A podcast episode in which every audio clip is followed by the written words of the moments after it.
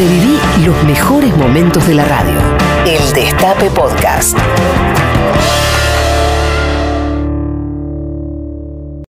En Argentina tenemos la, la mala costumbre de, de no saber lo que ocurre en el resto del mundo. No, si vos mirás la televisión, eh, los diarios, no sabes ni lo que está pasando acá al lado, en Chile, en Brasil, mucho menos lo que pasa en Oriente, en Australia, no sabes. Si vos entrás ahora al New York Times, a la BBC de Londres, al país de España, lo que dice es que en todo el mundo los países están volviéndose a cerrar, es decir, están volviendo a entrar en cuarentena, como nosotros. El tema es que ellos empezaron antes. Esta pandemia empezó en diciembre de 2019. Hace ocho meses que comenzó y no tiene visos de terminar. Ya no hay olas, ya no hay países que dicen, bueno, voy a estar tres meses y después salimos y en invierno volvemos. Todo eso se acabó. Esas eran especulaciones del principio. Ahora lo que hay es una pandemia constante que cuando la gente sale a la calle a trabajar fundamentalmente, vuelve la pandemia. La gente se contagia y se muere. ¿Mm? Este fin de semana fue el récord en un estado de contagios en Estados Unidos que en la Florida, que fueron 15.000. Eso está pasando en la India, en Singapur, está pasando en todo el mundo. La pandemia está ahí, vigente, constante, sin idas y vueltas. Las idas y vueltas las genera la gente cuando se guarda y cuando sale. ¿Sí? No se sabe cuándo va a haber una vacuna y hasta ahora no hay medicamentos que hayan demostrado científicamente que bajan la letalidad. Hay optimismo en algunos, como en Argentina con el plasma, pero no está demostrado científicamente. Por lo tanto, el mundo empieza a pensar que tiene que acostumbrarse a vivir en pandemia.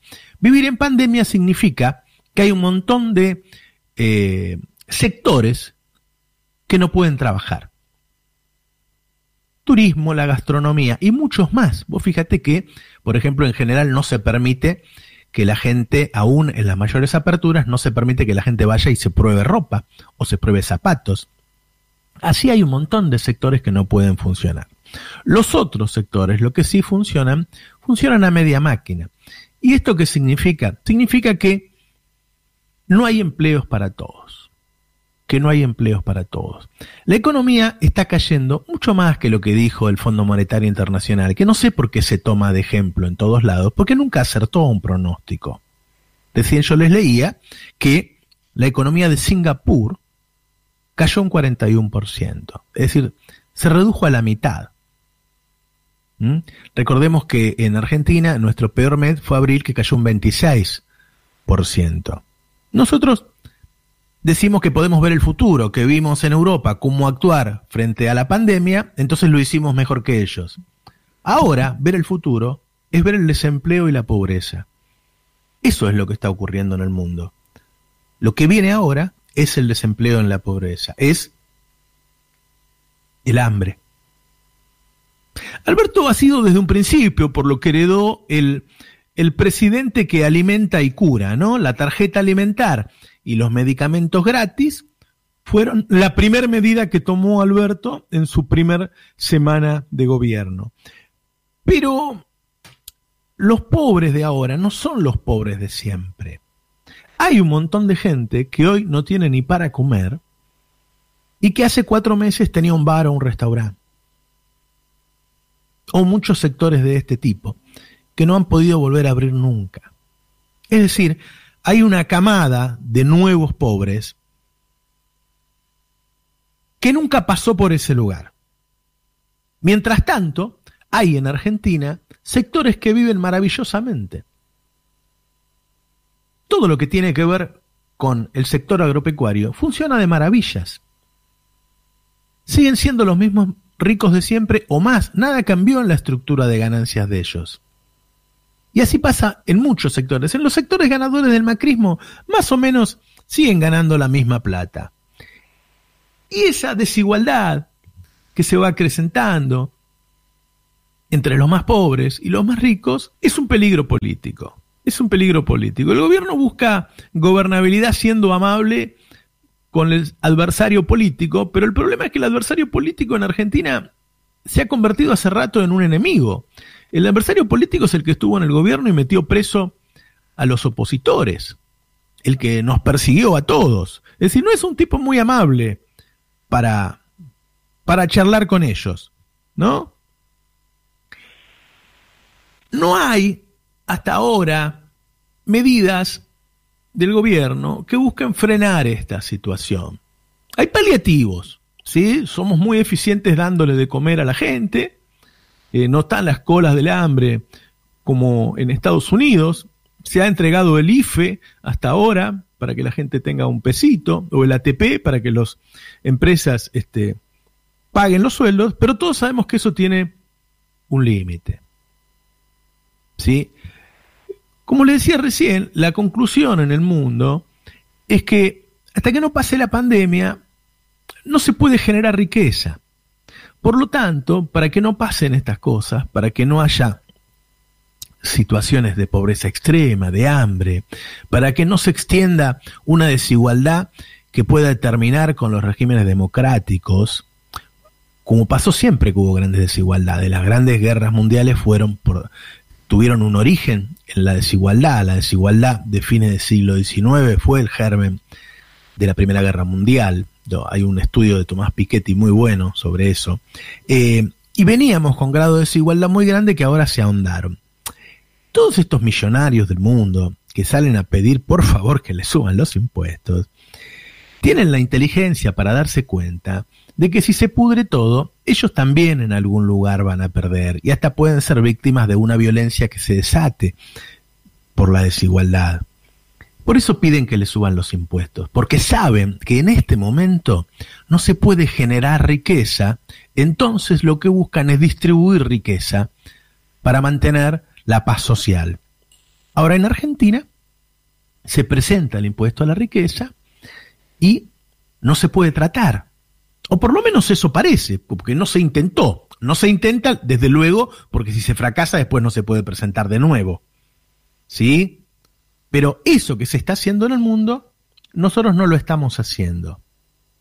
Lo otro que no se puede hacer es subir los sueldos. ¿Por qué? Porque la mayoría de los trabajadores argentinos trabajan en pymes y las pymes están hechas bolsas. No tienen la plata para subir los sueldos. Entonces, ¿cómo hacemos para darle mayor poder adquisitivo a la población? Bueno, la otra de subir los sueldos siempre ha sido bajar los precios. ¿Y se puede bajar los precios? Y la verdad es que hoy los argentinos gastan el 60% de sus ingresos en alimentos y el 20, 20 y pico en las tarifas. ¿Cómo podés bajar los alimentos? Subiendo las retenciones. ¿Cómo podés bajar las tarifas? Bueno, algo de eso hay, algo de eso hay, porque quienes están revisando las subas de tarifas durante el macrismo han encontrado que son truchas, que no tuvieron ningún argumento real para llevar a cabo esas subas. Y como no son privados, son concesiones que tienen que cumplir con ciertas regulaciones, no pueden aumentar porque sí todo el andamiaje argumental para esas subas, aparentemente dicen que era falaz.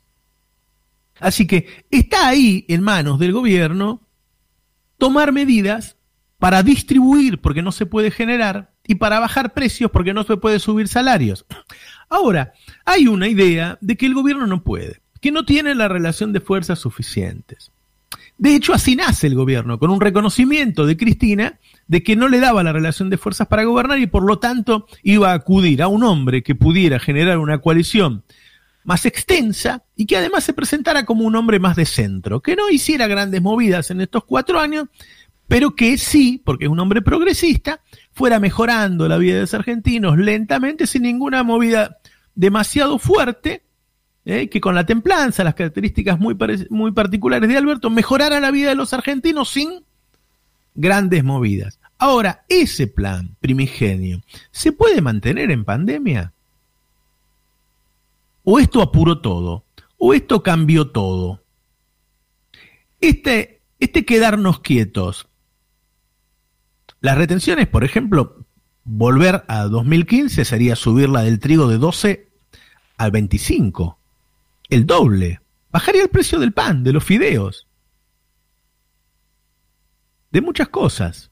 Lo mismo con el maíz, con el girasol, bajaría el precio del pollo, del cerdo, de los aceites.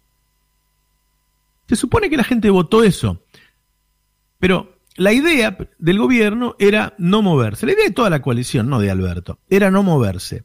El tema es si ahora podemos seguir con esa estrategia. O hay que cambiar. Y para cambiar, ¿cómo se hace? Si ellos están tan al acecho, si nos asustan, si, si pensamos que, que son peligrosos, que los medios de comunicación sacan a la gente a la calle con cualquier excusa, la vuelven loca, le llenan la cabeza. ¿Cómo se hace? Yo me acordaba los momentos de la historia en los que nos sentimos atrapados y salimos de esa situación. Les recuerdo qué pasó en los días del 17 de octubre de Perón. Perón estaba contra las cuerdas. Perón tenía a todas las fuerzas en contra. No lo apoyaba nadie. Había terminado la guerra. Los Estados Unidos buscaban nazis por el mundo y decían que Perón era un nazi. ¿eh? Su embajador, Braden, lo trataba de nazi, era un régimen nazi fascista. Querían acabar con Argentina, lo bloqueaban.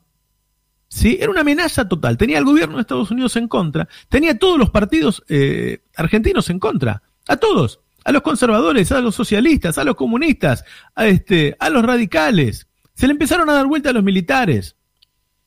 El tipo renuncia. ¿no? Era vicepresidente Perón y era ministro de guerra y ministro de eh, secretario de este, Trabajo y Previsión Social.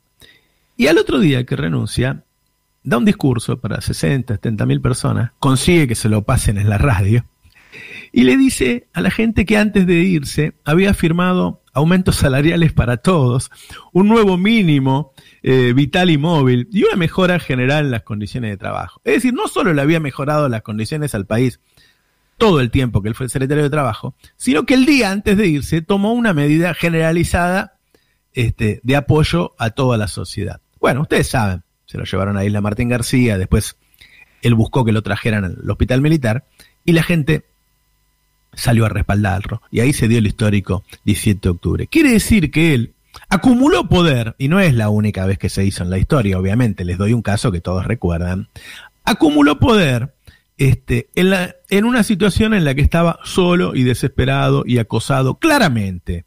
No había ninguna abstracción. Estaba solo y desesperado y sin ningún poder y acosado por todo el mundo como está el gobierno hoy. Entonces, lo traigo como ejemplo porque me parece que la larga agonía de soportar el acoso en una situación en la que los próximos meses se viene un nivel de pobreza tremendo, de desigualdad tremendo, y que esa misma pobreza y desigualdad te puede desestabilizar, por ahí habría que revisar lo que se hizo hasta ahora y avanzar y dar la batalla. Ir por el impuesto a la riqueza. El impuesto a la riqueza paga tres o cuatro meses de IFE para todos los argentinos que lo necesitan. O ir con una suba de retenciones, o ir a una baja de las tarifas. Es decir, dar esa batalla antes de soportar una agonía que puede tener un final igual o peor. En esas cosas me parece que hay que pensar y pensar rápido. Y no solo Alberto, toda la coalición. Si no es momento de tomar una decisión, aunque sientas que estás acosado, aunque sientas que los medios te manejan la agenda, si no es momento de tomar una decisión antes de dejar que la misma marea te lleve a un lugar peor que el resultado que podés tener si das esa batalla. El Destape Podcast. Estamos en todos lados.